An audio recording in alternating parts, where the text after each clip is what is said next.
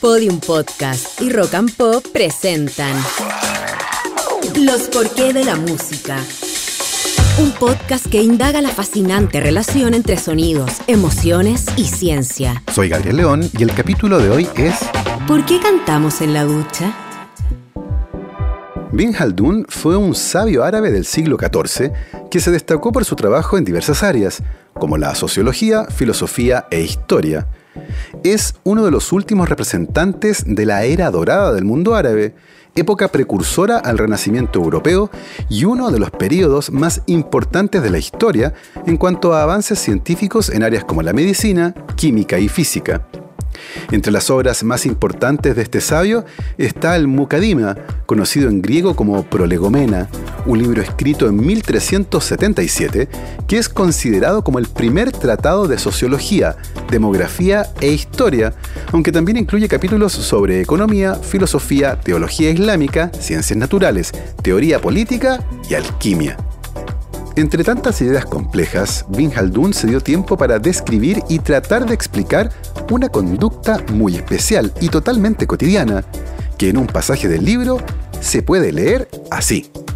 Cuando aquellos que disfrutan de un baño caliente inhalan el aire del baño, de modo que el calor del aire entra en sus espíritus y los calienta, se experimenta alegría.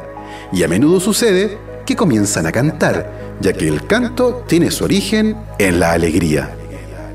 Esta interesante historia nos servirá como introducción para intentar contestar la pregunta de hoy.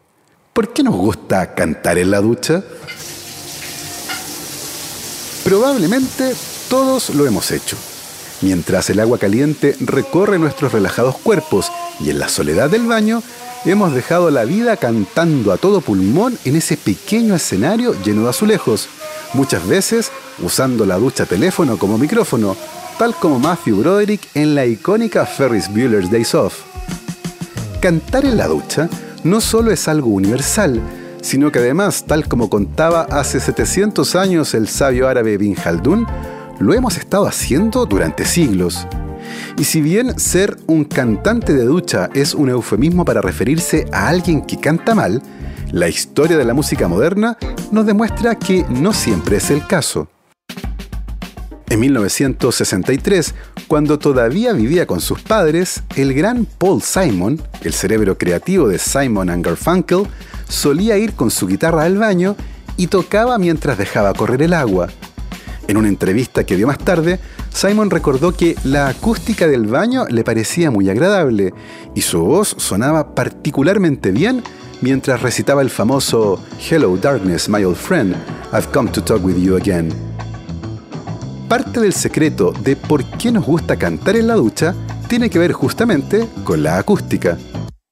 Si entran a un estudio de grabación, notarán que está acondicionado para evitar a toda costa que las ondas de sonido reboten. Por eso los muros y cielos están cubiertos de un material especial que absorbe las ondas de sonido, ya que de lo contrario el eco y la reverberancia serían una pesadilla. Sin embargo, a no ser que vivan en el Palacio de Buckingham, los baños suelen ser espacios pequeños y el eco no distorsiona tanto los sonidos como ocurriría en un espacio más grande. Por el contrario, en un baño y particularmente dentro de la ducha, nuestras voces sonarán más potentes y nos escucharemos mejor, por lo que usualmente es en ese pequeño espacio en donde nuestras voces nos parecerán más agradables. Si Paul Simon lo hacía, ¿por qué no hacerlo nosotros? Y no era el único que apreciaba ese efecto. John Anderson, el vocalista y cerebro de Yes, originalmente quería grabar el álbum Tales from the Topographic Oceans en medio del bosque, pero debido a lo complejo del plan, decidió poner en el estudio animales de cartón y varios fardos de paja. En esa misma línea, en otra ocasión, hizo instalar azulejos en el estudio para simular el efecto del eco de la voz en un baño. Ese efecto en particular fue el mismo que buscaba Björk cuando grabó There's More to Life Than This en el baño de un bar en Londres. Evidentemente, la acústica no es lo único que explica por qué amamos cantar en la ducha. Después de todo, la mayoría de nosotros no somos expertos en sonido y rara vez estamos pendientes del eco, la reverberancia y la calidad acústica del baño cuando interpretamos nuestro mejor repertorio de ducha. Evidentemente, deben existir otras razones y es muy probable que el resto de la explicación tenga que ver con el contexto en el que nos encontramos al momento de ducharnos. Si lo piensan, la ducha es una de las pocas veces en el día cuando estamos realmente solos, aparentemente lejos de las preocupaciones y el estrés del mundo cotidiano. Para muchos, de hecho, es el único momento en el que están completamente solos, sin otra persona y sin su teléfono en la mano. Este periodo de tiempo tan especial, aunque de corta duración, puede fácilmente sacar a relucir a la estrella de rock que llevamos dentro. Cantar en un espacio confinado y aislado es casi inevitable. Estamos solos en un lugar que además suena bien. Muchos expertos creen que cantar en el baño tiene efectos marcados en el estado de ánimo y nos hace sentir felices.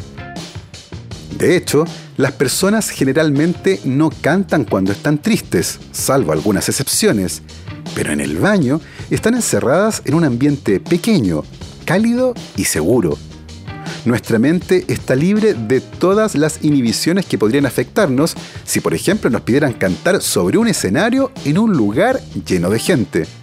Por lo tanto, un baño se convierte en el escenario ideal. No solo eso, mientras estamos disfrutando de la soledad de ese espacio, el agua caliente recorre nuestros cuerpos y nos relajamos. El cerebro libera dopamina y nos sentimos muy bien. Tanto que nos ponemos a cantar. Por el contrario, parece un ejercicio bastante complejo intentar cantar si nos duchamos con agua fría, lo que produce efectos completamente distintos. Cuando cantamos en la ducha, nuestro ritmo de respiración cambia y ésta se hace más profunda, aumentando la oxigenación de nuestros cuerpos y contribuyendo a generar una sensación de bienestar, similar incluso a la que se alcanza meditando. Una cosa interesante es que se ha estudiado los beneficios generales que tiene cantar y los resultados deberían alentarnos a hacerlo de manera más frecuente. Un estudio del año 2014, realizado con voluntarios de más de 60 años, evaluó el impacto en la salud general que tenía cantar tres minutos al día. Si bien en este estudio los voluntarios no cantaron en la ducha, sí sirve para tener una idea clara de los enormes beneficios que tiene cantar en este caso en particular, se midieron parámetros como la presión sanguínea, producción de saliva y niveles de estrés, entre otros. Los resultados de este estudio sugieren que cantar efectivamente no solo nos hace sentir bien, sino que mejora varios parámetros usados para determinar el estado general de salud. Así, los beneficios de cantar son claros y están bien documentados, por lo que tener un espacio para poder hacerlo parece ideal. La ducha nos ofrece ese espacio que tiene ciertas características acústicas que hacen que sonemos mejor que de costumbre y en un estado de total relajación, desinhibición y en general libre de preocupaciones, por lo que convierte a ese reducido espacio en el escenario preferido por millones de personas diariamente para desatar sus dotes artísticos. Larga vida a los cantantes de ducha. Así hemos llegado al final de este viaje por otra pregunta fascinante. Nos puedes enviar el porqué de la música que te gustaría que respondiéramos en un próximo capítulo a podium.rockandpop.cl. Nos volvemos a encontrar pronto para seguir explorando los porqué de la música. Esto fue Los porqué de la música el podcast que indaga la fascinante relación entre sonidos, emociones y ciencia. Para escuchar otras historias como esta, entra a podiumpodcast.com, rockandpop.cl, Spotify o donde escuches tus podcasts. Y síguenos en nuestras redes sociales donde nos encuentras como Podium Podcast Chile y Rock Pop Chile. Guión y voz Gabriel León. Producción sonora Julio Rojas. Edición Constanza Zúñiga. Idea original Ignacia Inostroza. Dirección General Podium Chile.